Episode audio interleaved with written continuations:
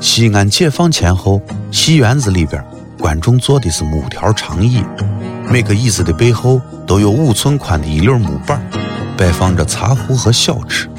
开戏以后，茶房提着大铁壶，不停地来回续水。卖瓜子儿、花生的，招个手就来到你的身边。